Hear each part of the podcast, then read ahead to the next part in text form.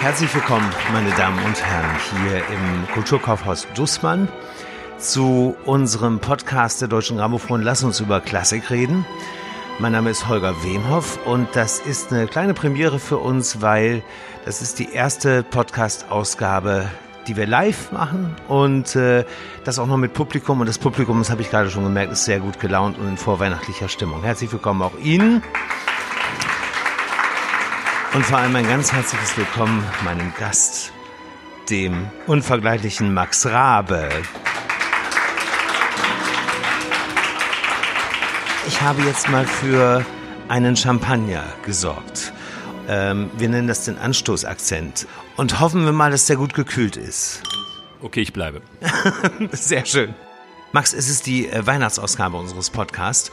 Ähm, lass uns über Klassik reden und ähm, wir werden auch so ein bisschen, weil du deine Fans ja auch zumindest zur einen Hälfte ist, sind ja gerade zwei Fangeschenke, zwei Fanaufnahmen, zwei großartige Aufnahmen von dir erschienen.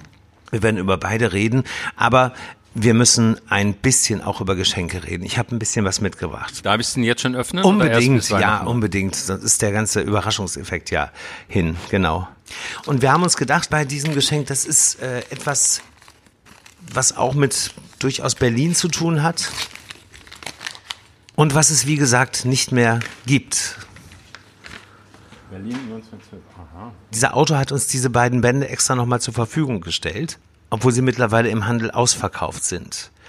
Tagesaktuelle Fälle ah. der Jahre 1912 und 13, die vielleicht für deine nächsten Projekte aufzuarbeiten wären. Ich fange ja eigentlich mit meinem Repertoire, äh, geht es so, so 1926, 27 ja. los.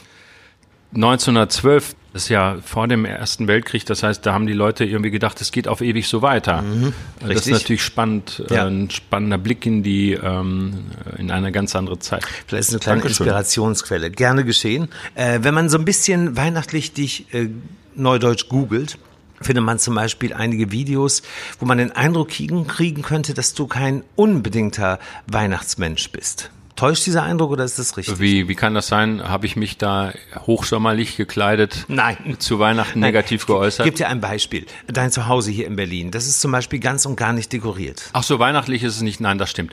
Ich fahre, äh, ähm, also in, bei meiner Familie ist es so, dass es ein riesiger Weihnachtsbaum ist, alles zu äh, mit, mit äh, Bratäpfeln und wie sich das gehört. Ich zu Hause habe das nicht, weil ich äh, gerade knapp vor Weihnachten äh, überhaupt mal ein paar Tage frei habe ähm, und dann die Zeit äh, auch irgendwie anders nutze. Und nach Weihnachten, zwei Tage, einen Tag nach Weihnachten, finde ich Weihnachtsdekoration auch schon wieder ein bisschen überholt.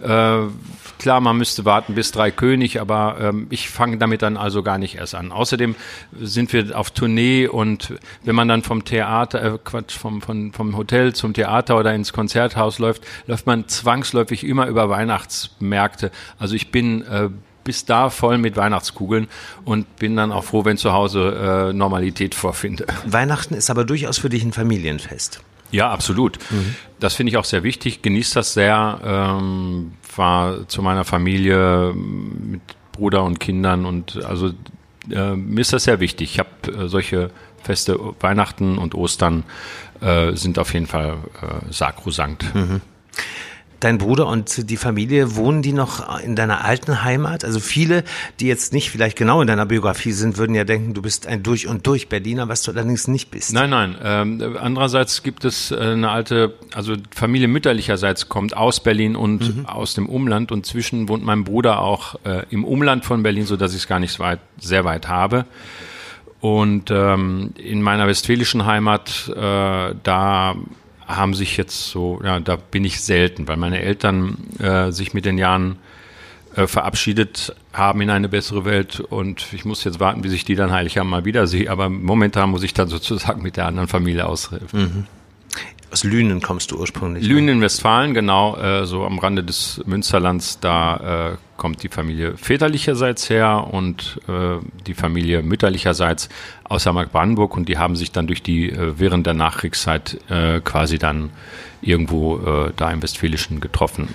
Kommen wir mal zu einem deiner beiden aktuellen Alben im Moment ähm, und fangen wir mit dem kleineren, aber wunderschönen zur Jahreszeit auch sehr passenden an. Das ist Deutschland ein Wintermärchen. Da hast du vor einigen Jahren schon im ersten Teil mitgemacht und bist jetzt im zweiten Teil wieder dabei mit einem sehr berühmten, sehr innigen österreichischen Wiegenlied Still, still, still heißt das. Mhm. Bevor wir über Christoph Israel reden, konntest du dir deinen Part und dein Lied aufsuchen, aussuchen auf diesen beiden Alben? Wir hatten äh, also es stand zunächst das Arrangement. Christoph Israel ist ja ein ganz wunderbarer Arrangeur auch. Und ähm, wir hatten ein Stück, das ich äh, in einer, ich konnte es singen, aber es klang sehr, sehr tief und, und sehr untypisch für mich.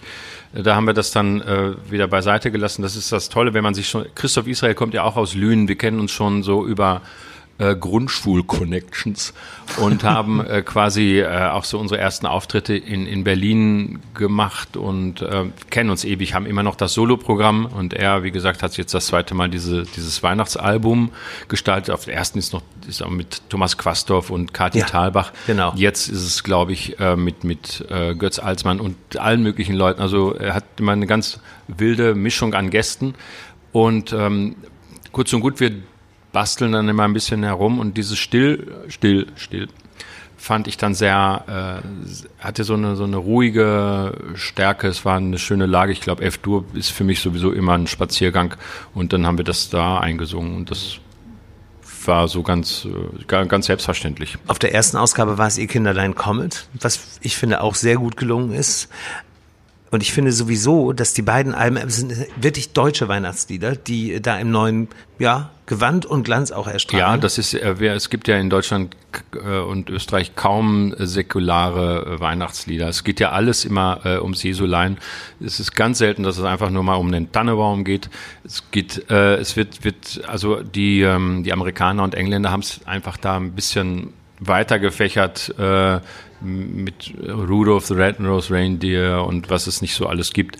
Ähm, das gibt es in Deutschland nicht, aber er hat das dann was geschafft, diese, diese deutschen Weihnachtslieder ähm, so, so fast wie Filmmusik zu arrangieren, mit, mit Streichern. Er hat ja einen riesen Streicherapparat äh, da verpflichtet und ähm, äh, wirklich ganz, ganz untypisch für Weihnachtslieder. Ähm, fast amerikanisch äh, und, und ja fast wie Filmmusik, sehr vertraute Melodien, sehr äh, international dargestellt. Und das ist so seine große Stärke, die ähm, auf dieser Weihnachtsplatte ganz deutlich herüberkommt. Bei dir auch besonders schön, gerade bei dem Still, Still, Still ist es ein, ein sehr natürlich passend zum Lied, sanftes Arrangement. Sehr still. Sehr still und mit ein paar Glöckchen ja. mit denen es eingeleitet wird. Also auch wieder sehr, sehr passend. Hohe Qualität eben in der ersten Ausgabe mit dem Deutschen Filmorchester Babelsberg und jetzt hat er für die zweite ein ähm, extra Orchester gegründet. Es sind unter anderem Mitglieder der Berliner Philharmoniker drin, Chamber Orchestra of Europe.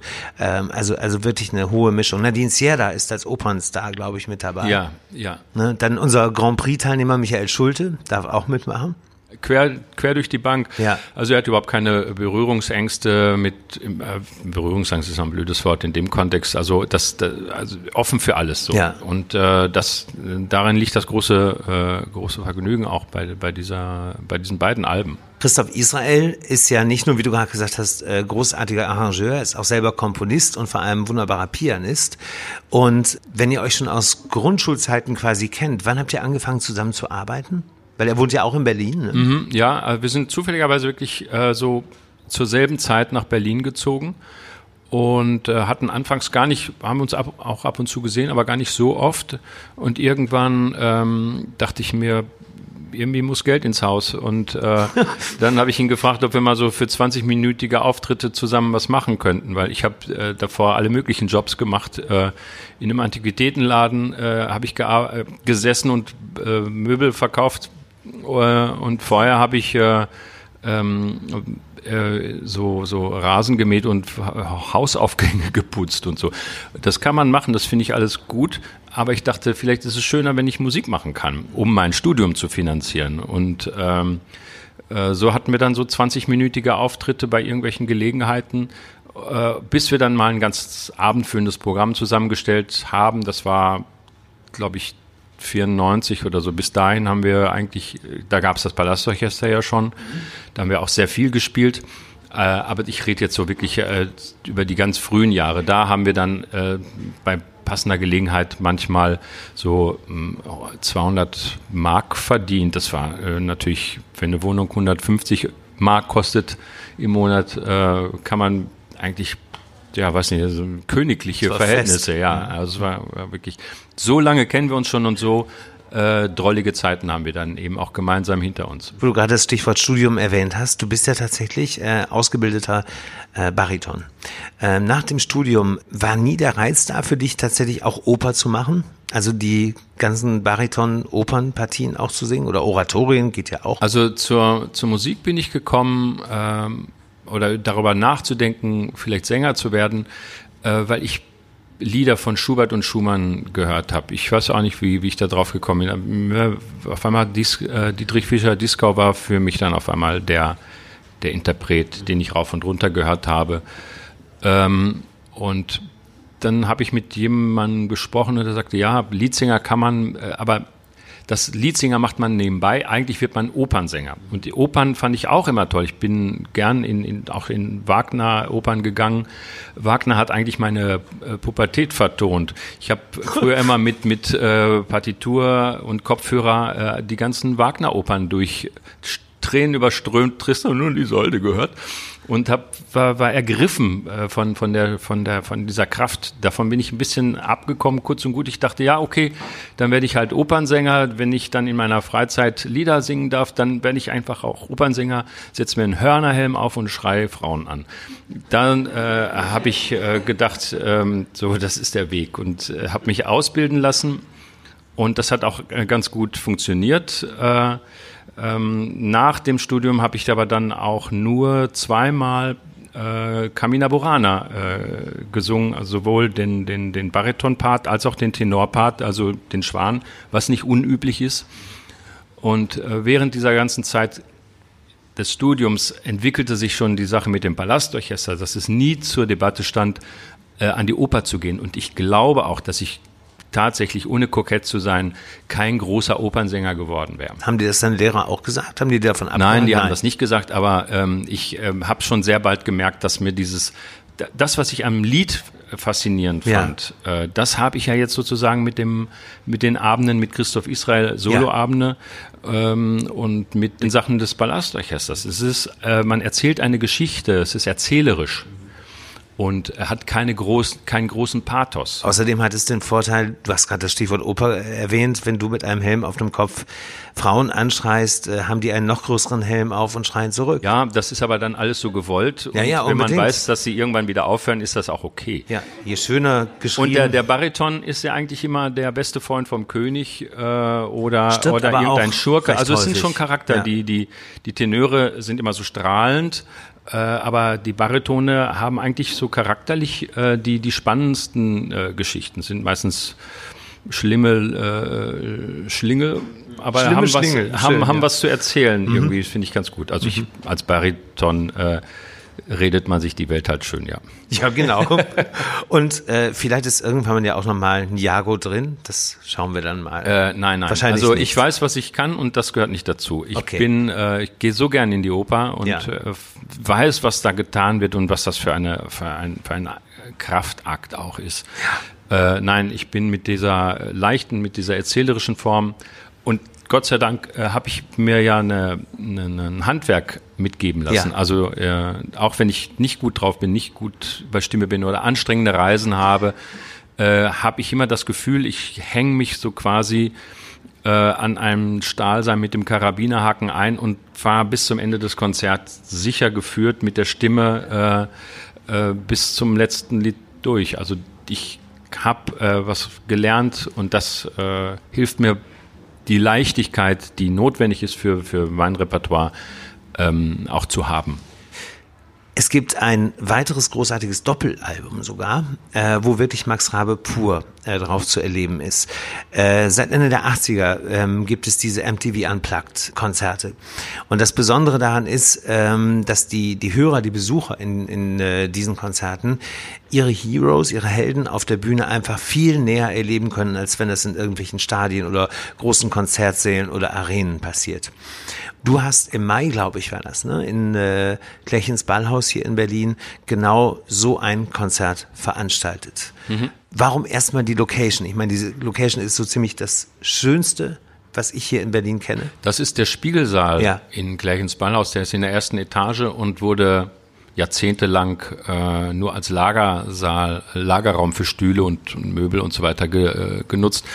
Und äh, das ist ein alter Festsaal, der jetzt quasi seit der Kaiserzeit nicht mehr renoviert worden mhm. ist. Da hängt ein Kronleuchter drin, das sind Spiegel, die teilweise beschädigt und, und, und äh, stumpf und blind sind. Und es hat so einen morbiden Charme, es hat so eine verblassene Eleganz, aber gleichzeitig auch eine, eine Wärme. Es ist fast wie so ein Wohnzimmerkonzert gewesen. Und dann lädt man da äh, Leute ein, ähm, beziehungsweise lädt da Leute ein. Ich sage das so dahin, aber es sind äh, der, der, die Idee bei MTV Unplugged ist einerseits, dass man quasi reduziert und mit wenig äh, elektronischem Aufwand äh, konzertiert, aber eben auch Gäste einzuladen.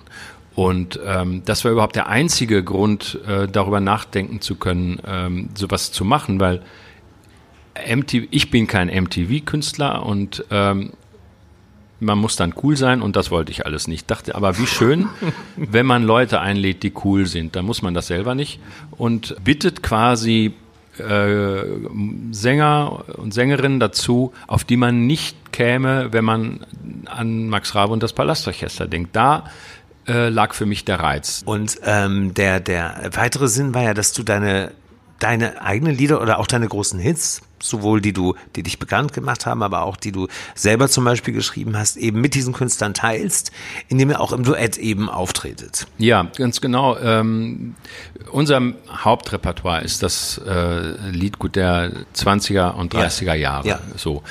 Wir haben inzwischen weit über 600 Titel in unserem Repertoire. Alles Original, Orchesterbearbeitung aus dieser Zeit oder wir schreiben es dann von den Schellackplatten ab äh, mit, mit vier Saxophonen, zwei Trompeten, Posaune und Susaphon, Geige und also so der klassische ähm, Orchesterklang dieser Zeit. Dann habe ich aber ähm, auch immer wieder eigene Titel geschrieben. Der erste äh, war Kein Schwein ruft mich an, das war 92 klingt, wenn man kein Deutsch versteht, ähm, wie ein Stück aus den 20er Jahren. Aber nur diese, der Text passt eigentlich nicht dazu. Und darin besteht äh, der Witz. Wenn ich aber ähm, heute über zwischenmenschliche Beziehungen schreiben möchte, und ich kann gar nicht anders, es klingt bei mir automatisch immer nach 20er Jahre, dann ist es aber wie nachgemachte 20er Jahre Musik. Also muss ich sagen, ähm, äh, bin ich dann irgendwann auf die Idee gekommen, ähm, Pop-Fachkräfte zu bitten, mit mir zusammen äh, was zu schreiben. Und die finden das dann wiederum schräg, dass jemand so tickt wie ich. Äh, und mein, mein, mein, das erste Projekt war mit Annette Humpe, Küssen kann man nicht alleine. Das klingt ja auch schon so ein bisschen eleganter und zeitloser, aber das kokettierte dann immer weiter mit der Popmusik. Später dann äh, äh, habe ich dann nochmal ein Album äh, mit ihr äh, geschrieben und jetzt weil sie dann irgendwann mal meinte, wir haben ja eigentlich alle Themen durch. Fragt doch mal die Jungs von Rosenstolz. Das war auf einer Party, da standen die und da bin ich dann hingegangen. Äh, könnt ihr euch vorstellen, wollen wir mal was zusammen machen? Und die fanden die Idee spannend und wir haben dann sehr schnell sehr viel äh, Ideen gehabt. Da habe ich noch, ähm, natürlich neben Annette Humpe, habe ich dann noch Achim Hagemann gefragt, Hurz, und mit dem habe ich auch Stücke wie Fahrradfahren und so weiter äh, äh, jetzt geschrieben. Und an diesen Stücken erkennt man ähm, so meine Liebe zu, äh, zu dem Repertoire der 20er, 30er Jahre. So äh, quasi trage ich die Haltung zu Texten ähm, in die Gegenwart mit diesem äh, poppig klingenden äh, Hintergrund. Und das, das ist das, was äh, jetzt auch bei dieser MTV-Geschichte äh, ganz deutlich ähm, auch im Vordergrund steht. Wir haben auch die Klassiker selbstverständlich dabei. Äh, Lars Eidinger singt zum Beispiel die Moritat von Mackie Messer. Was er großartig macht, was man vielleicht ja. so gar nicht erwarten würde. Also ein Tausendsasser. Und dann ja. äh, ähm, haben wir natürlich auch so äh, Du bist nicht die erste ähm, von, von Walter Jurmann. Und als Gäste, wen haben wir denn? Ach so, ja genau. Auch ein Klassiker ähm, wird dann der stillste Moment wird von dem brutalsten äh, Metal.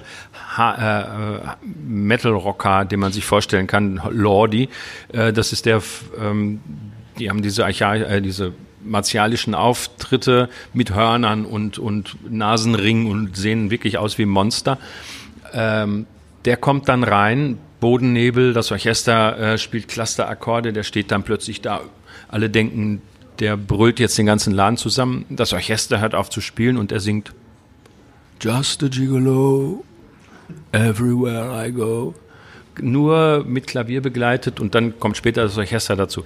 Da solche äh, reizvollen Momente zu gestalten, das war für mich dann so der Anlass, äh, mich auf dieses Experiment äh, einzulassen. Und wir haben so viele tolle Leute dabei gehabt, dass es wirklich äh, wie, wie ein Kindergeburtstag war. Ich habe das so genossen. Spannend auch, dass du neben der Metal-Fraktion und der Schauspielfraktion auch die Rap-Fraktion mit Sammy Deluxe mit Ja. an Bord bekommen hast. Was, was ja auch erstmal auf den ersten Blick, wenn man es so auf dem Papier sieht, würde man denken, es kann auch nicht funktionieren. Tut es aber großartig. Er hat äh, genau wie ich eine, eine große Liebe zu Worten, zu Formulierungen, zu, zu äh, Geschichten zu erzählen. Natürlich ganz anders, man kann das gar nicht miteinander vergleichen, aber Sammy Deluxe äh, ist mir schon immer aufgefallen, weil er zu diesen wenigen Rappern gehört, die nicht schlecht gelaunt in dicken Autos sitzen, äh, sondern irgendwie was erzählen, was äh, Gesellschaft widerspiegelt, was, was äh, Probleme darstellt. Er, er, er hat einen Blick auf die Zeit und äh, das vermittelt er seinen, seinen Hörern, während er seine Geschichten erzählt. Und ähm, ja, es ist, ich, mir fällt kein anderes Vokabular dazu ein, es ist ein cooler Hund und dass wir den dazu bitten konnten und er sofort zugesagt hat, äh, war, also das hat das Ganze so wahnsinnig spannend gemacht. Apropos diese Connections, ähm, stell, also mir hat sich zum Beispiel die Frage gestellt, äh, kannte Max Rabe die alle vorher persönlich, diese Kollegen? Oder waren das auch Anfragen, die erstmal so aus der, aus der Hüfte kamen? Also äh, äh, Lordi äh, kannte ich nicht persönlich. Ähm, und, Und bist äh, auch wahrscheinlich nie auf diesen Konzerten eigentlich zu Ich, finden, äh, ne? Genau. Ich kannte tatsächlich ein, ein, äh, ein paar, die man bei bunten Veranstaltungen dann mal trifft oder sich mal ein bisschen unterhält. Das ist aber zu wenig, um vermuten zu können, dass man sie fragen darf. Äh, Das lief auch alles übers Management, damit die sich in Ruhe überlegen können, äh, passt das in meinen Zeitplan? Ja. Ich habe die alle, selbst wenn ich die Nummern hatte, nie selbst angerufen. Das musste alles so sein, dass man sie nicht überfällt. Ja. Und was für ein Glück, äh, dann eine Zusage von Herbert Grönemeyer zu haben. Und Sie können sich gar nicht, also was für ein Argwohn, ich dachte, das wird doch im Leben nicht klappen. Ja, natürlich. da kommt doch was dazwischen. Die, die Eisenbahn äh, fährt nicht. Gibt zwar manchmal. Ähm, Flugzeuge starten nicht. Irgendwas Persönliches kommt dazwischen oder ein Tournee oder ein wichtiger Auftritt oder so. Und, und äh, ich habe niemandem davon erzählt, äh, wer alles zugesagt hat, weil ich dachte, das klappt am Ende doch alles gar nicht. Ähm, und als sie dann da standen und tatsächlich in dem Raum, äh, Herbert Grönemeyer probt einmal dieses Stück mit uns, so äh, vorher war das alles ähm, mehr oder weniger telefonisch abgesprochen, äh, kommt da rein, singt das. Und das ist schon toll, dann zieht er sich den Smoking an, kommt zurück und singt das nochmal. Und das ist so ergreifend. Ein Stück, das ich kenne, was ich mit Annette geschrieben habe, was ich selbst schon gesungen habe, ist für mich auf einmal ganz neu. Ich habe im Leben, äh, ich war richtig äh, gerührt. Äh, Ich hatte feuchte Augen und dachte, das gibt's doch gar nicht. So eine Kraft hinter, hinter seiner Interpretation. Ja, dass der dann da plötzlich da steht und das in diesem Wohnzimmer quasi singt, der füllt Stadion und steht dann da plötzlich so. Das, das sind so ganz starke, enorme Momente und davon gab es ganz viele bei dieser Produktion, an, die nur an zwei Tagen in wenigen Stunden aufgenommen worden ist. Und zwar live. Und das Ergebnis Ja. äh, hören wir ja auf MTV Unplugged, auf deinem neuen Doppelalbum. Gab es irgendeinen Künstler, der da dein Gast war, der gesagt hat, im Gegenzug hätte ich gerne, dass Max Rabe äh, bei mir ähm, als Gast auftritt bei einem meiner Konzerte?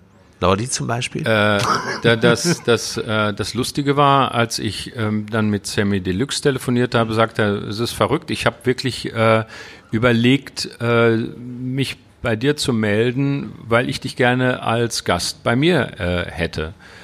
Und ähm, wie er denn auf mich gekommen ist, hat er dann auch erzählt. Er war nämlich mal, weil er sich auch engagiert in diesen Dingen, bei der AIDS-Gala als Gast. Und da hat er äh, mich als Moderator für die Opernarien erlebt und fand dann meinen mein Humor und das, was ich so äh, erzähle, äh, hat ihm sehr gefallen.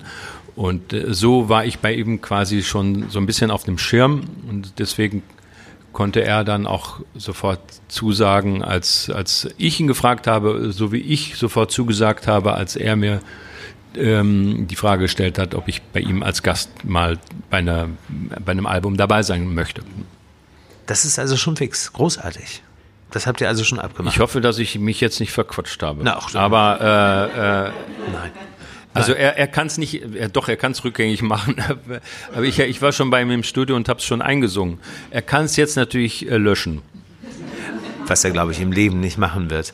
Ähm, ich darf dir, das ist mir ein Herzensbedürfnis, ich darf dir wirklich zu dieser Idee und zu diesem Album wirklich gratulieren, weil ähm, auch wenn man nicht live dabei war, was natürlich dann der Himmel gewesen wäre, befindet man sich jetzt beim Hören auch schon nah dran.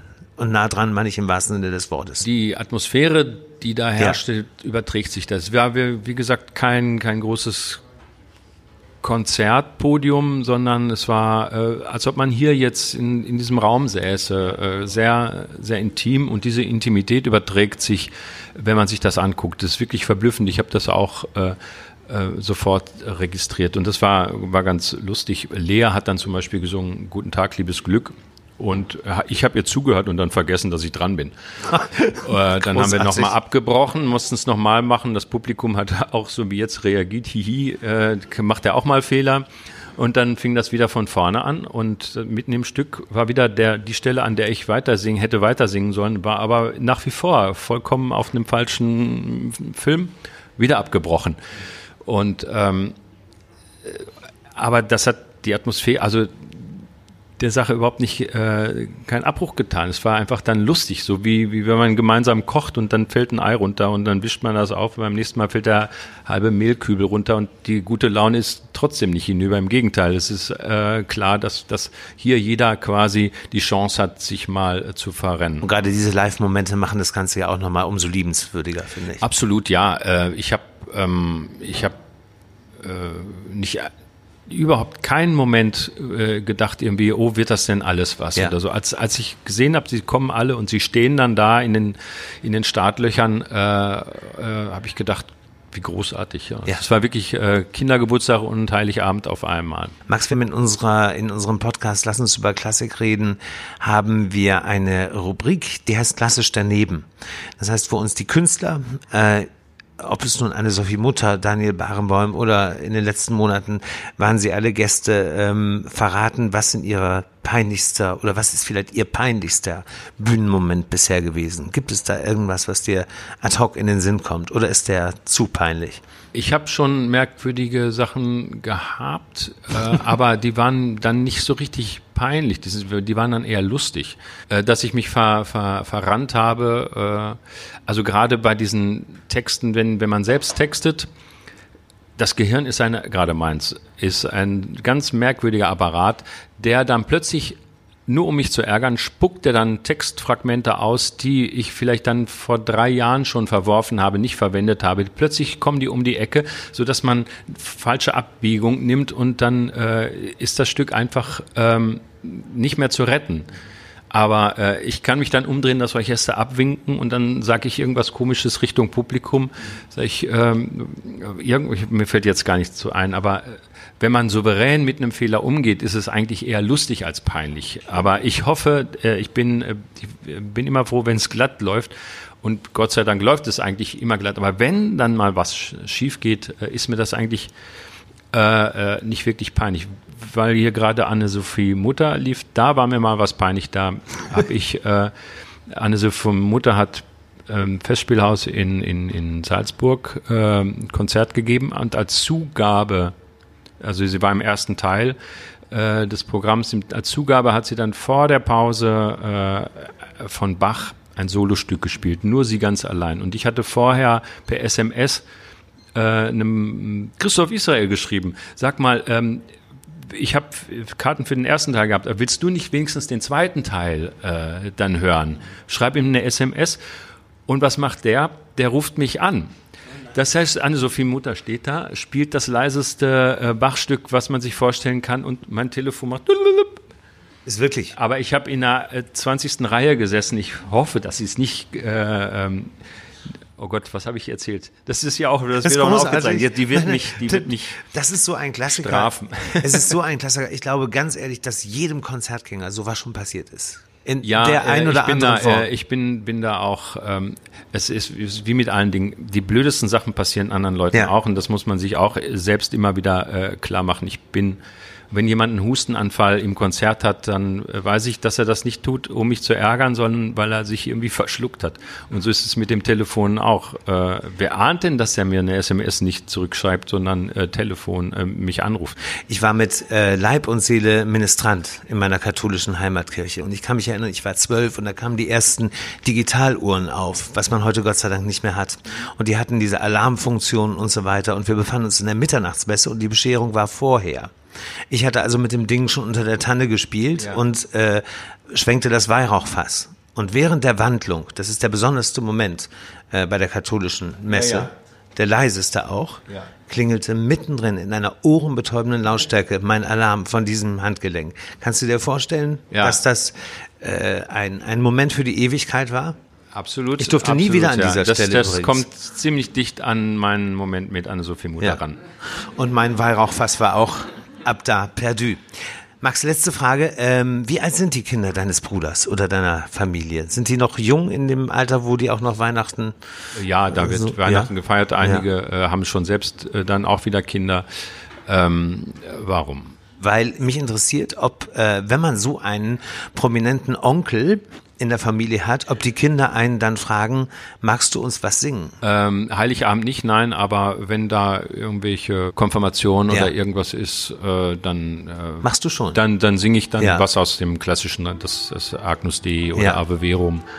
Ähm, das, das mache ich dann schon. Äh, aber das, das ist äh, eh innerhalb der Familie spielt das keine Rolle, äh, was man beruflich macht. Also ich bin da der, der ulkige Onkel. Der ulkige Onkel.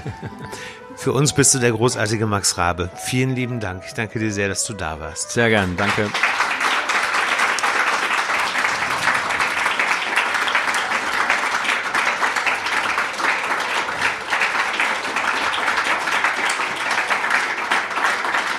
Und die Deutsche Grammophon hat einen Debütanten, an Bord genommen, äh, der mit seinen über 70 aber auch schon Legende ist. So ist es manchmal bei den Debütanten, dass die auch in vorgerücktem Alter sind. Ich freue mich in der Januarausgabe auf Pianist Rudolf Buchbinder. Für den Moment vielen Dank, frohe Weihnachten, einen guten Rutsch und wir hören und sehen uns. Dankeschön.